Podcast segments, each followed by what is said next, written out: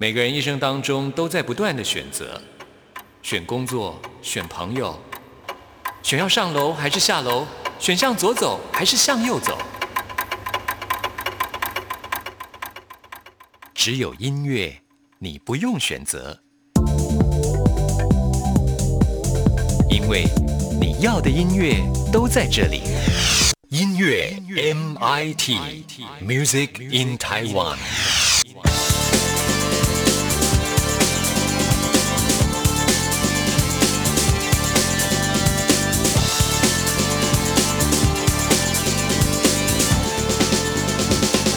亲爱的听众朋友，大家好，欢迎收听今天的音乐 MIT Music in Taiwan。时间好快哦，现在又进入到八月份了。在第一个星期三的时候，我们要为听众朋友来进行的就是弦外之音的单元，透过心理学的角度来认识音乐。赶紧就来进行我们今天的节目内容。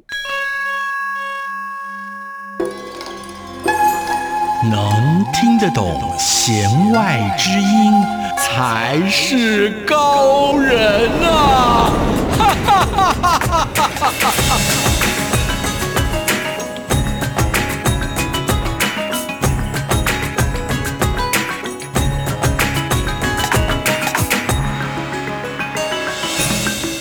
让听音乐不再只是听表面。大家好，我是谭志毅，用音乐带您走进心里面。大家好，我是戴生峰。让我们一起来收听今天的弦外之音。今天呢，我们要跟大家来探讨的主题就是音乐男女大不同。哎，真的音乐也有分性别吗？老师？诶，这个音乐分性别这件事情其实蛮有趣的哦。可能音乐本身它的呈现上面没有分性别，但是其实不管我们今天讲作词、作曲，或者是我们这些音乐制作啦、创作啦等等，当然人都有性别嘛哦，所以呢，当然就是我们有男性的一些创作者或女性的创作者。那当然听众也有男性跟女性，所以如果说硬要分的话呢，的确我们可以说，呃，有一些人呢擅长于创作一些符合性别想象的一些音乐，也。就是说，哎，的确有人会这么讲。这首歌听起来很男人的感觉，或这首歌听起来很女人的感觉，或者写到了男人心里，或写到了女人心里，那这样子的一个陈述，我们就常常看得到了。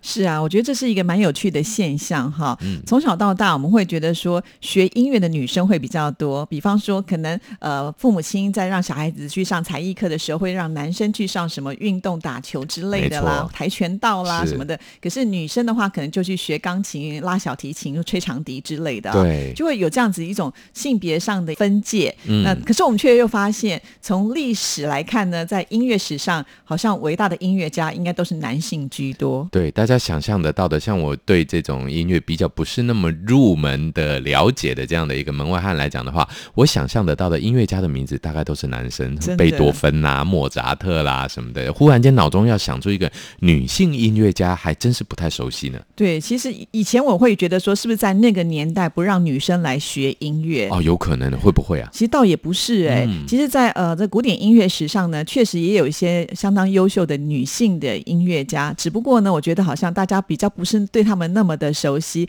我觉得很有可能就是在当时应该还是有那一种重男轻女的一个观念在，所以这些女生即使再有才华，我觉得好像可能会被大家故意忽略。其实应该是这么说哦，我相信呃，志毅刚刚提到那个时代啊，也就是说呢，给了我们一个想法，就是说，哎。那所谓的那个时代，那跟我们现在这个时代，就是这种时代感上面的社会因素，也就是说，这些社会因素呢，会不会影响了性别啊？因为在各种方面表现的一些差异哦，那其实的确没有错。我们可以发现哈，呃，男性跟女性这两个截然不同的生理性别呢，在社会给予的一个我们叫做可能是他的社会角色或者他的社会功能发挥上面呢，本来就会有非常大的差异啊。我们会认为呢，男生他应该是属于一个外放型的一个社会角色，他必须要更多的融入社会，并且承担社会责任。所以呢，当男性在社会中，嗯，融入，然后并且在社会中工作的时候呢，我们就会期待他的这个社会角色有很大的发挥。那当然就会有更多的社会资源灌注到这个男性身上，所以他的成功呢就会被视为是一个社会成功的样板，这个是很重要的哦。所以呢，一般我们都会认为男性的成功代表着整个社会支持着这。个人或者是这个性别或者是这个议题的成功，这是整个社会的共同信念。而女性的成功就会变成另外一个角度思维，因为在传统的不管我们叫做性别刻板印象啦，或者传统的性别道德价值观念来讲的话呢，都会觉得女性因为有生儿育女的这个阶段，所以我们会认为女性应该是属于家庭内的。而在一个男尊女卑或者是我们叫做以男性为主导的这一个呃，算是生育的环境了啊，也就是说呢，我们现在大部分都从父性这样的一个父权社会的影响之下呢，其实女性被迫在生儿育女的这段时间内，被赋予一个你可以，或者是甚至是你必须。从社会脱离这样的一个义务或责任，就是生小孩啦、养小孩啦，那这时候你就不要出来上班嘛，或者你就不要出来工作嘛，或者你就不要再去做你原来想做的事情，你专心做好生儿育女这件事情。真的，戴老师这样讲，就让我想到在古典音乐史上就有一个非常有名的克拉拉舒曼啊，是，她就是舒曼的老婆。而这位克拉拉呢，其实她爸爸很厉害，也是一位音乐家。其实舒曼就是他爸爸的学生哦，就是因为这样子呢，他们就认识了。那舒曼的这个老婆克拉拉，其实她也是从小就非常的有天赋，可能也遗传他爸爸吧。所以她从五岁的时候，爸爸就亲自教她弹钢琴。她八岁的时候就已经登台表演了。所以其实他爸爸是有心把她栽培，类似像这种天才少女钢琴家，然后把她推到国际间的一个环境当中。那但是没有想到呢，这个克拉拉跟舒曼两个人因为认识之后呢，就开始有情愫。当他爸爸知道的时候，其实是非常反对的哦。嗯，所以我觉得在他的这个爸爸的观念当中，我的女儿应该也是能够功。成名就的没有错，他不希望呢那么快让她进入到这个家庭生活当中，甚至他还觉得你就不要结婚啊，你应该就是好好做你的事业啊，你将来一定是一个很了不起的音乐家。对，我觉得志毅您刚提到这个就很重要，就是其实呢，爸爸都会觉得你就不要结婚，因为呢，婚姻很有可能就算不是爱情的坟墓，也绝对会是女性事业的坟墓的那种刻板印象。是啊，那嫁给舒曼，其实舒曼并没有说完全都要阻止他的这个兴趣跟他的才华，但是呢，常常也会不。经意的就会告诉他说：“哎，对呀，身为一位年轻的这个呃女性的妈妈，必须要会做饭啦，呃，还要照顾小孩之类。其实言谈当中呢，都还是会呃透露出，就是说你应该是要回归家庭。是好，那在他们结婚的十四年当中呢，这克拉拉生了八个小孩。哇，所以我觉得她应该现在可以领奖了。真的好像长期时间都在怀孕的感觉啊。但是就是因为这个角色，她非常的辛苦，因为其实他也很不想放弃他自己的梦想，所以他还是。不断的去开演奏会，可是真的没有办法敌过，就是他要当一个妈妈，又要当一个妻子，要当一个音乐家的角色，所以最后他还是得要放弃。没有错，所以呢，其实就像我们刚刚提到的这种生儿育女之后的这种家庭压力，其实呢，女性本身在自己的这个生涯规划上面这一段呢，就会是一个从社会抽离出来的一个状况。所以呢，如果女性在这个状况中间呢，还同时获得了社会成功，这是一个非常不好的现。象怎么说呢？社会就会贴上这样的标签：你一定是家庭顾不好，所以你才有余力社会成功。对，这是社会上面非常大的对女性成功的偏见。那我们还要再告诉女性朋友们的，就是其实各位女性朋友们，你心里绝对不要有这个阴影。很多女性呢会觉得，我还是晚一点再成功好了，或晚一点再做自己想做的事情好了，省得社会给我压力。所以另外一个角度来讲呢，形护着这个女性成为一个。内外在双重兼备的被害人的形象，也就是女性呢承受着社会压力的这个加害，以及自己内心已经内化进来了。我如果成为妈妈或妻子之后，我必须要成为妈妈跟妻子形象的这一种迫害。所以这两种迫害其实呢，就会阻挡了女性在我们社会上获得成功社会角色的一个可能性。哇，真的这样听起来，我觉得好不公平。对，其实会有这种感觉哦。那反而男生就在外面开开心心的。对，他就负责。就是呃，好像把自己的事业做到很好就好了，对不对？你都不知道自己的老婆在家其实也是很有才华的。对，我现在忽然间反省了，其实我太太声音蛮好听的，但是只有我来录广播。好了，那在这里我们先来听一段，就是克拉拉 C 小调第二诙谐曲。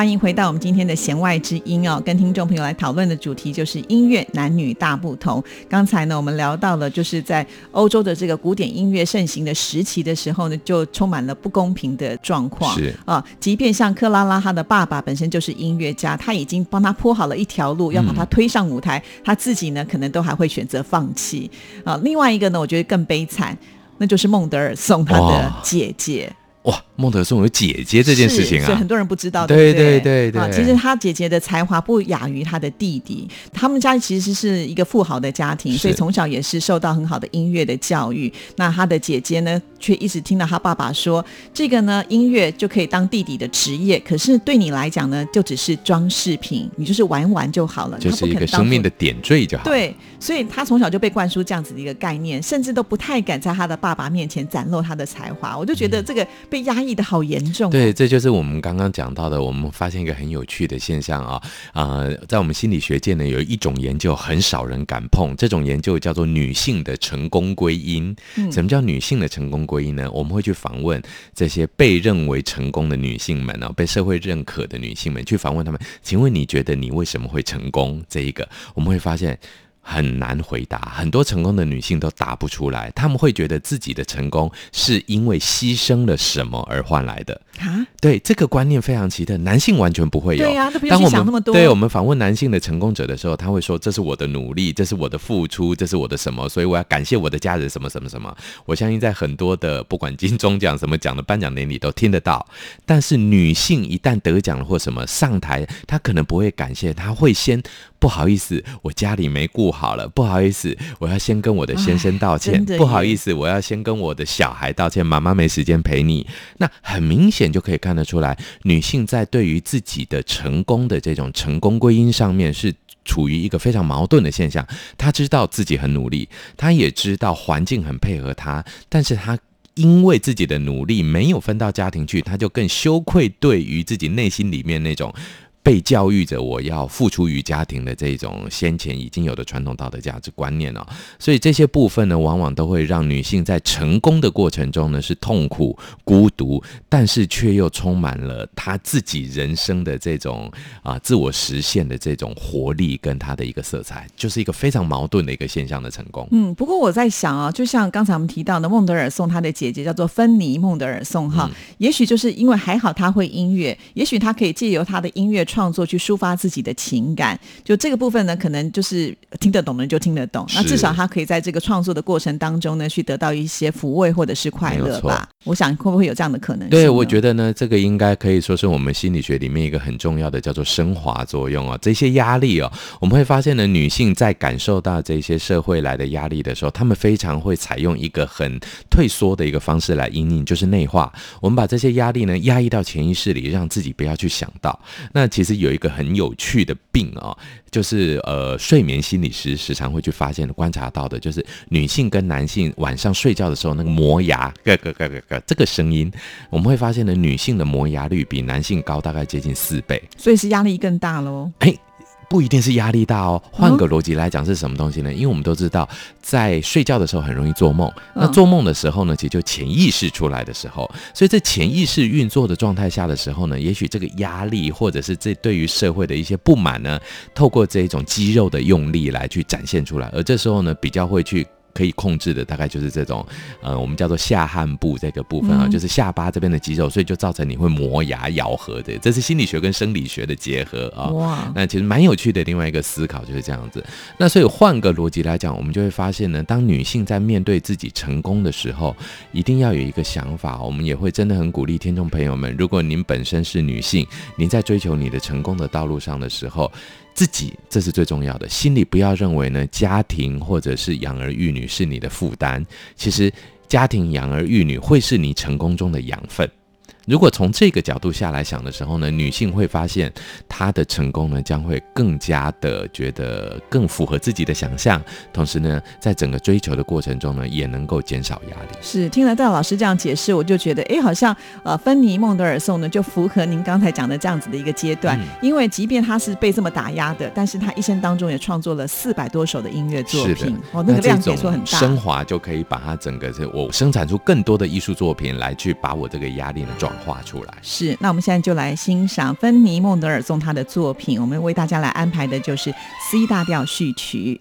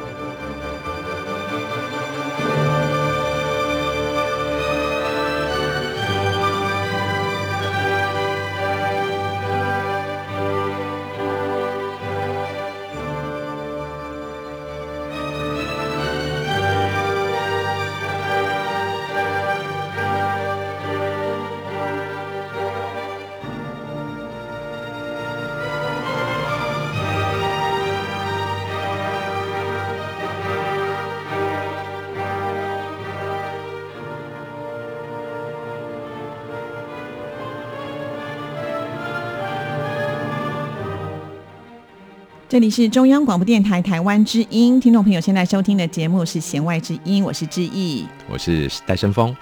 在我们今天节目里，要跟听众朋友来讨论的主题就是音乐男女大不同。前半段呢，我们提到都是属于古典音乐的部分啊，尤其是女性这个角色，她是被打压的。那接下来我们要呃进入到比较现代，就是流行音乐的这一块啊。那在流行音乐，我们听到这些歌曲当中，除了有作曲之外呢，这个词的部分也是非常的重要，因为呢，大家。最能够听得懂，就是歌词在写些什么样的东西。对，歌词传递出来的一个真正的意涵是什么？是，但我们也发现呢，就是在呃女性的这些经典的情歌当中，其实真正的作词者不是女性，哎。对，大家印象中应该想到，如果在我们的华语歌坛的话哦，这个叫做写女人的第一把圣手了啊，呃，应该就是我们的李宗盛李大师了。真的，所以我们也很难想象，为什么一个男生他可以这么的贴近女生的心情，去写了这么多经典的歌曲呢？对，尤其李宗盛的外形，实在想起来一点都不纤细，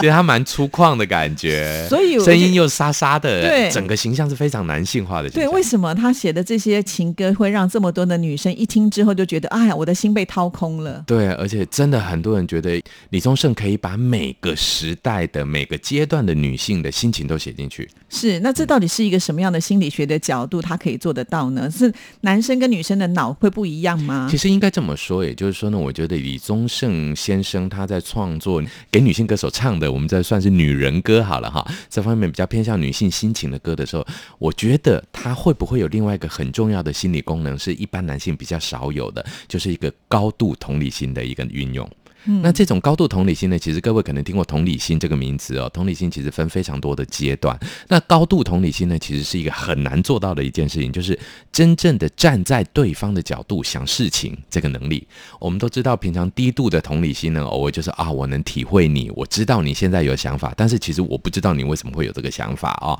我们可能可以感受到对方的情绪，但是我们找不到对方情绪的来源。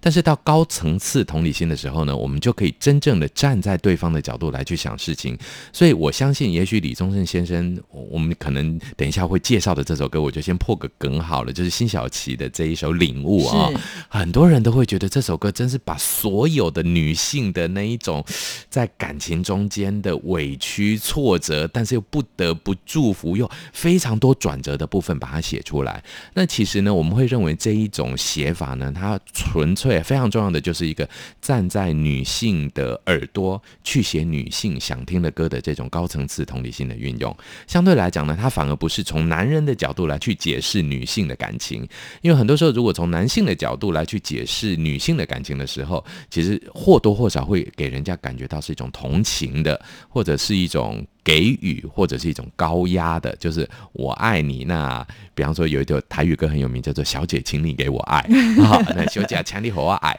这条歌其实对对，就是男生对女生就是 OK，我爱你哦，你你也给我爱啊。类似这样子的一个观点哦，所以我们会发现呢，李宗盛先生在写这一种女性歌曲的时候，他心中的性别角色是模糊的，甚至于他可以把自己的这个作词的那个脑波，也许他已经调成自己是个女性，站在女性的角度下来写，他写出来的歌就会非常的有感受。对，我觉得在他的歌词当中还有一个很大的特点，就是平易近人。没错，最主要我觉得有些作词人他可能会故弄玄虚，或者是很深的这个文学。素养有的时候我们可能只能用猜的，就到底这个是不是这个意思？但是李宗盛，我常常觉得他就是那种一语可以道破。比方说他的梦醒时分就提到了，早知道伤心总是难免的，你又何苦一往情深？你看一句话就好像把你的这个心情给说出来了。对，而且呢，因为他非常的浅白好懂哦，所以呢，大家都会觉得李宗盛的歌就像念歌一样念过去了，所以好像讲话却又有音韵，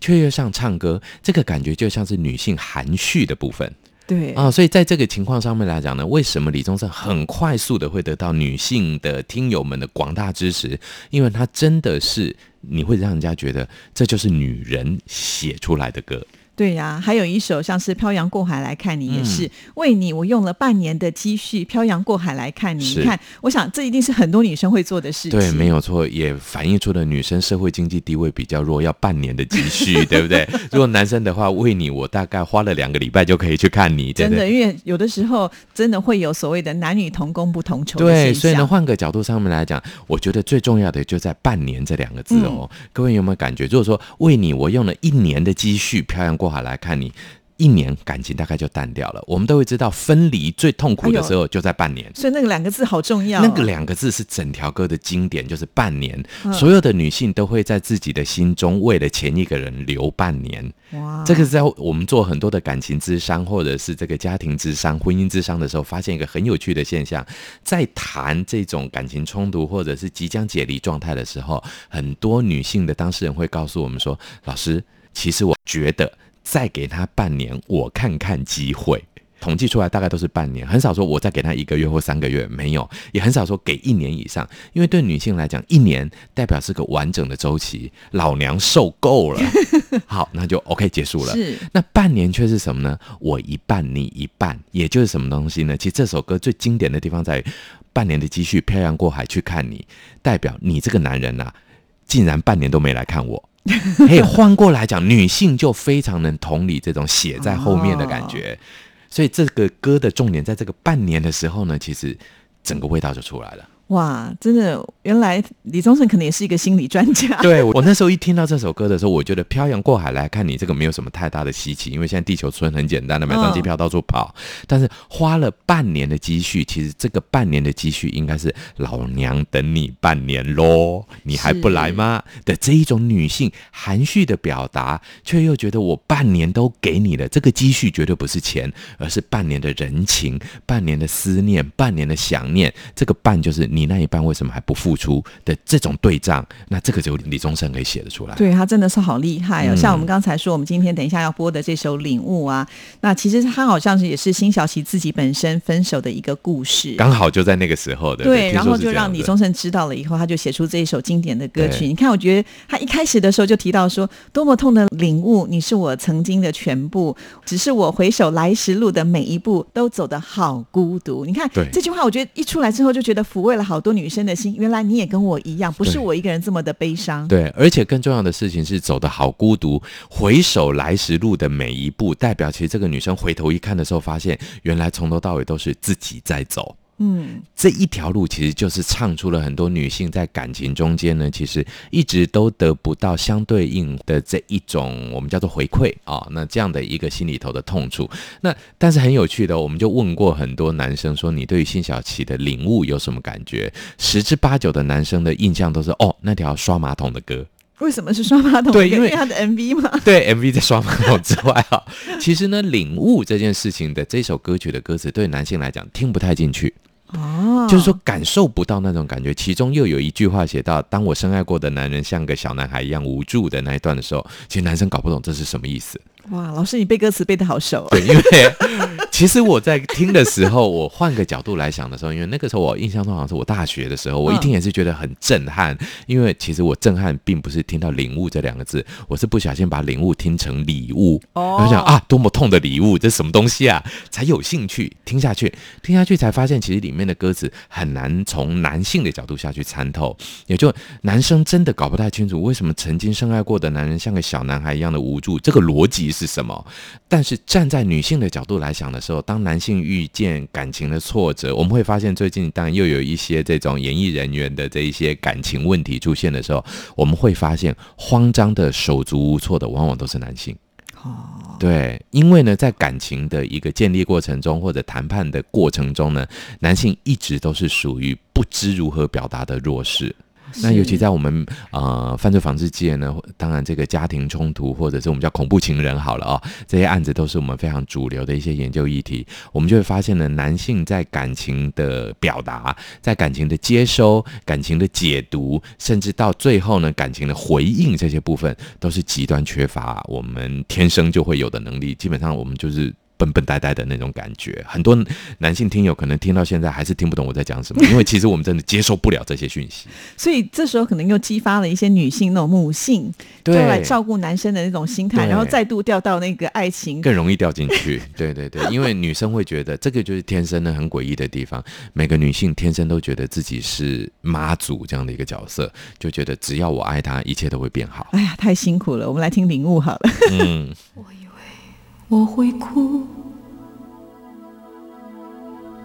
但是我没有，我只是怔怔望着你的脚步，给你我最后的祝福。这何尝不是一种领悟，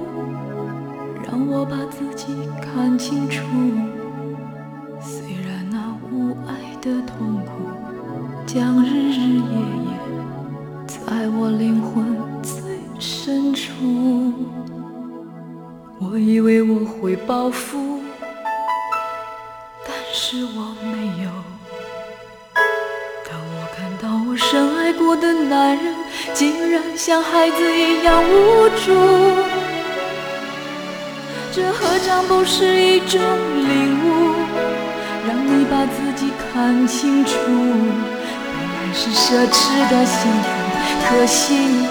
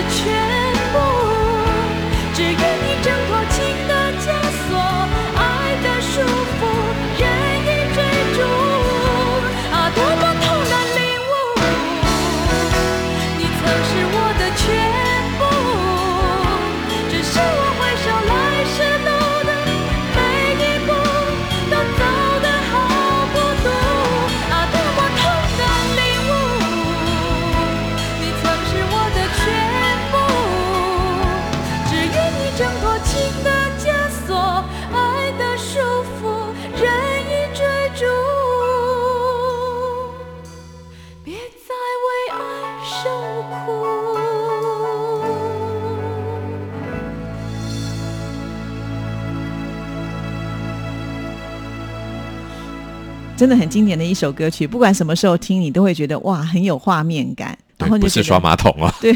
对，就会很感动啊。对对，那就回过头来看好了。其实，在流行歌坛当中，也有很多的女性创作者，但是我们比较少看到，就是说女性创作者去写一个男性角色的歌曲。对，这个很奇特。我们会发现呢，男性写女性的歌曲的话呢，我们大概都可以想象得到哦。那男生写男生的歌，也有一些很有名的歌曲，像那个成龙唱的那首《男儿壮志在我胸》啊，哦类似那种的很强悍的。李宗盛自己也写很多，比方说《山丘》，对不对？对也是写出了这个中年男子的心情啊。那我最喜欢李宗盛其实是《爱情少尉》。哦，也是，对，因为呢，我当兵刚好就是少尉，满脑子就是爱情的感觉。对啊，呃，其实呢，我们会发现呢，男生写男生感觉很顺畅男生写女生又有写手，也写得出女生的心理。女生写女生好像稍微还听过一些啊，比方说，我比较印象像是那个陈晓霞，嗯，王菲的《扑火》本身来讲就写的很女性的那种为爱付出、完全不回头的这种感觉写得出来，但是女生写男生好像还真是没听过。对，那刚才我们提到，就是是不是也跟这个大脑的构造上来讲的是不太一样，或者是不是也会延续前面讲的古典音乐，就是这些音乐家他们就是当时不被认同，所以你写了再多也没有用。对啊，我现在要写男生的角度的时候，可能男生就说哈不认同、不承认，即使是讲到你心里面，男生为了自尊也不会承认你这首歌是写得好。那这个可能性，我相信还是有一点点存在啊。毕竟这种传统的这种性别刻板印象的存在，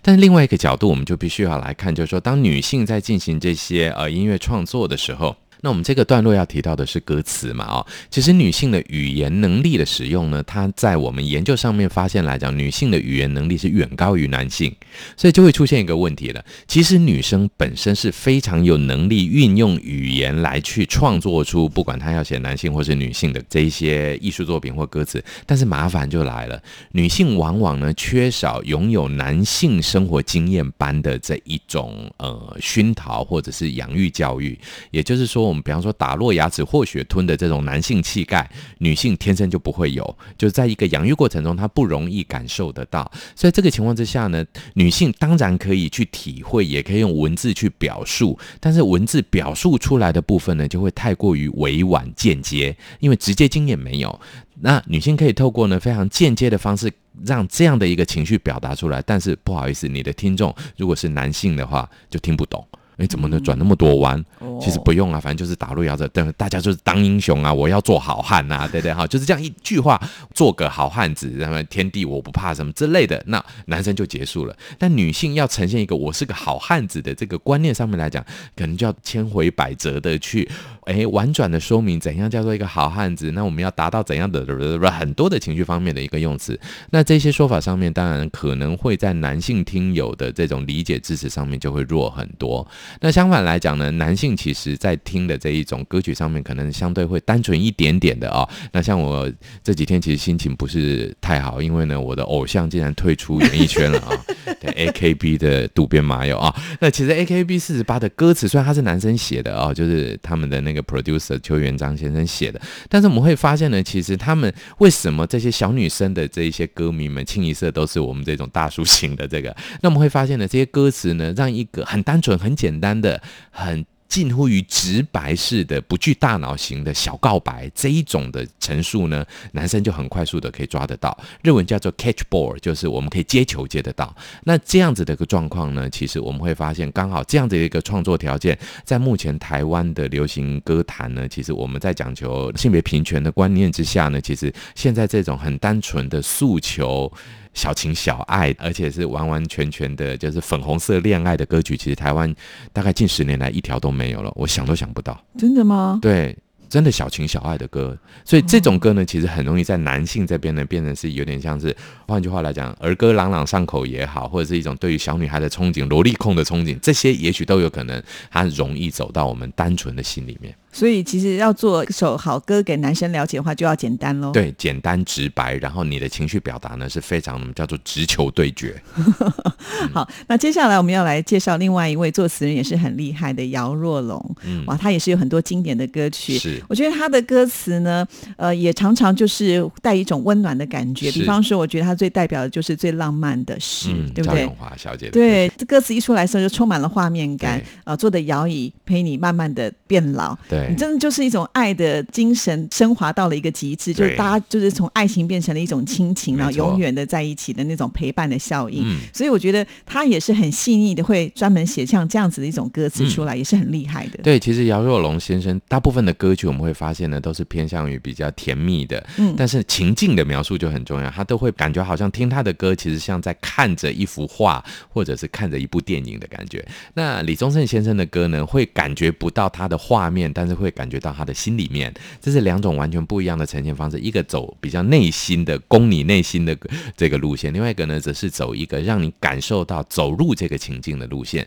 这两种感觉呢，其实带给我们的心理的一个女性的感受或男性的感受是截然不同的。所以我们会发现呢，姚若龙先生的歌呢，可能男性听起来相对来讲还比较容易懂一点点，哦，对，是因为他表象性比较够。哦对，那我们可以感受到说，哦，原来他的一个状，哦，对，哦，原来最浪漫的就是，哎，我们一起老了，然后呢，我们今天呢一起坐在摇椅上慢慢聊，你聊你当年勇，我聊我当年美，类似这样的一个状况呢，其实比较容易能够进入到呃男性听友的耳朵里头。是，所以他也难怪可以得到这么多次的金曲奖的最佳作词人奖，搞不好评审男性比较多。啊，对，这个我们也许可以帮他们统计规划一下。哎，对，因为讲到这边，我们就觉得哎真的可能会是这样，因为最主要听得懂这件事情是很重要的。对没那有错我觉得这两位作词人他们都很厉害，嗯至少就说听这些情歌的对象是女性角色是比较多的嘛但他们真的都做到了非常的成功，是也让我们在这个呃流行音乐界当中留下这么多经典的作品啊。那我们现在就来回味这一首最浪漫的事。今天的节目就到这边告一个段落了，谢谢你的收听，拜拜。拜拜。背靠着背坐在地毯上，上听听音乐，聊聊愿望。